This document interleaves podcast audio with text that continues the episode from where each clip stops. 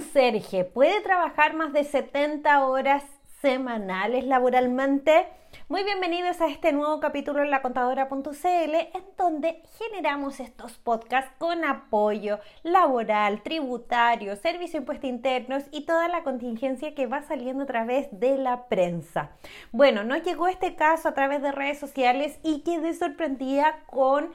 que... Eh,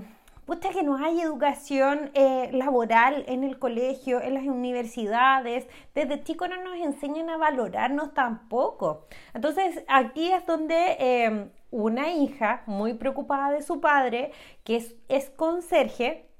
me comentaba de que tiene que trabajar 70 horas semanales y que se lo exigen y que de forma adicional gana el sueldo mínimo y no le están pagando sus cotizaciones en el sentido de que no le pagan las horas extras. Aquí es donde yo vuelvo a insistir eh, que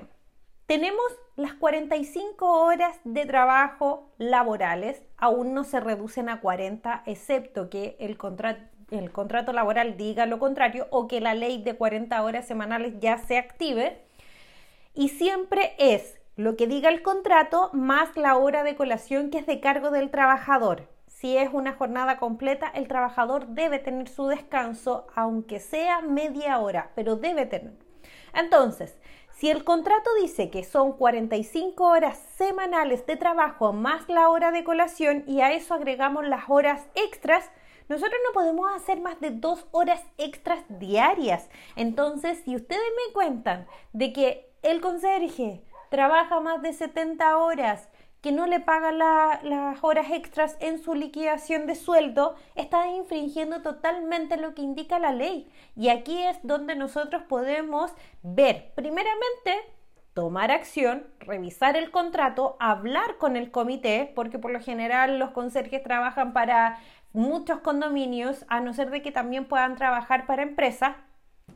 primero yo soy de la instancia de conversar con el empleador y colocarse eh, en la postura de que se deben respetar los derechos de los trabajadores. Por algo existen las regulaciones de la dirección del trabajo.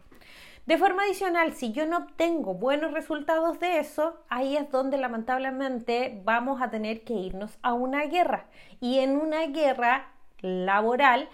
eh, tenemos que contratar a un abogado laboral para que nos apoye. Hay veces de que ustedes también me escriben a través de redes sociales y que me indican de que han hecho las denuncias de la dirección del trabajo y no los han considerado, pero es porque le van mal las instancias del caso o las situaciones o se equivocan en los datos de la empresa y ahí es donde justamente no hay como eh, que la dirección del trabajo lo siga defendiendo. La Dirección del Trabajo defiende mucho a los trabajadores, inclusive cuando los, los, trabajadores no prestan o no cumplen con el contrato laboral. Yo veo todos los casos, o sea, yo no voy a defender a un trabajador, no voy a defender a una empresa, porque de cierta manera hay malas empresas, malos trabajadores, malas personas que ejecutan proyectos y malas personas que van con la intención de sacar la mayor cantidad de dinero con indemnizaciones. Entonces, hay muchos casos de por medio, pero si esta es una instancia con el caso que me contó esta chica, que de verdad que estaba angustiada porque al final eh, se estaban vulnerando totalmente sus derechos, y si yo me voy a una guerra con la empresa, tengo que considerar de que sí, me van a pagar las horas extras, pero al tiempo después se busca, eh, lo veo, por eso lo, lo menciono y espero que no se malentienda, se busca la instancia de despedir a ese trabajador. Y aquí es donde también se sigue reiterando con casos que han salido en la prensa de que no pueden despedir sin una justificación previa, ¿ya? Pero eso es otro cuento que podemos estar hablando en otros capítulos, por supuesto.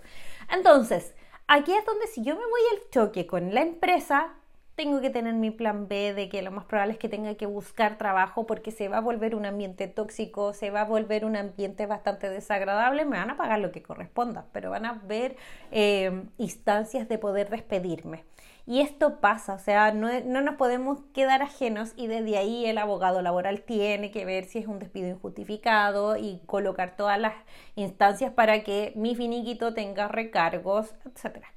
Entonces, Eh, bajo el caso que me contó esta chica de su padre, que es conserje, que trabaja 70 horas semanales con sueldo mínimo y que no, no le pagan las horas extras que corresponden, estamos eh, frente a una situación vulnerable y que hay que tomar acción. Entonces, tenemos que evaluar qué es lo que dicen las horas extras, tenemos que evaluar qué es lo que dice el contrato, tenemos que evaluar la jornada y desde ahí tomar las instancias de conversar. Hay veces de que lamentablemente eh, uno por desconocimiento, uno por el nivel educacional, tenemos que ser súper sinceros en esto, ahí es donde se abusa mucho del poder o del trabajo, etc. Entonces, tenemos que tomar cartas en el asunto y si tú como hija ya te diste cuenta, hay que empezar a, a leonar a ese papá para que pueda hablar con el proyecto.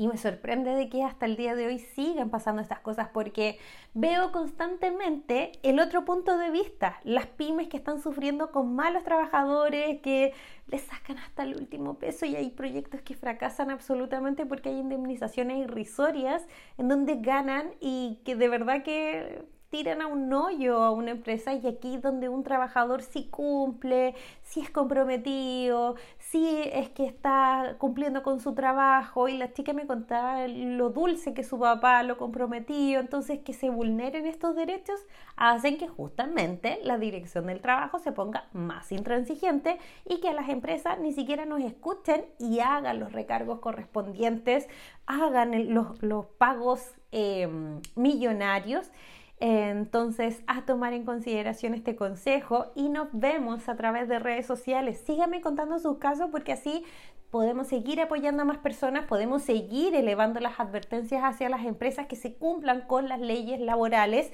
y con las pymes que no sufran y que se tienen que respaldar ante todas las situaciones que uno va viviendo con los proyectos y generando empleos.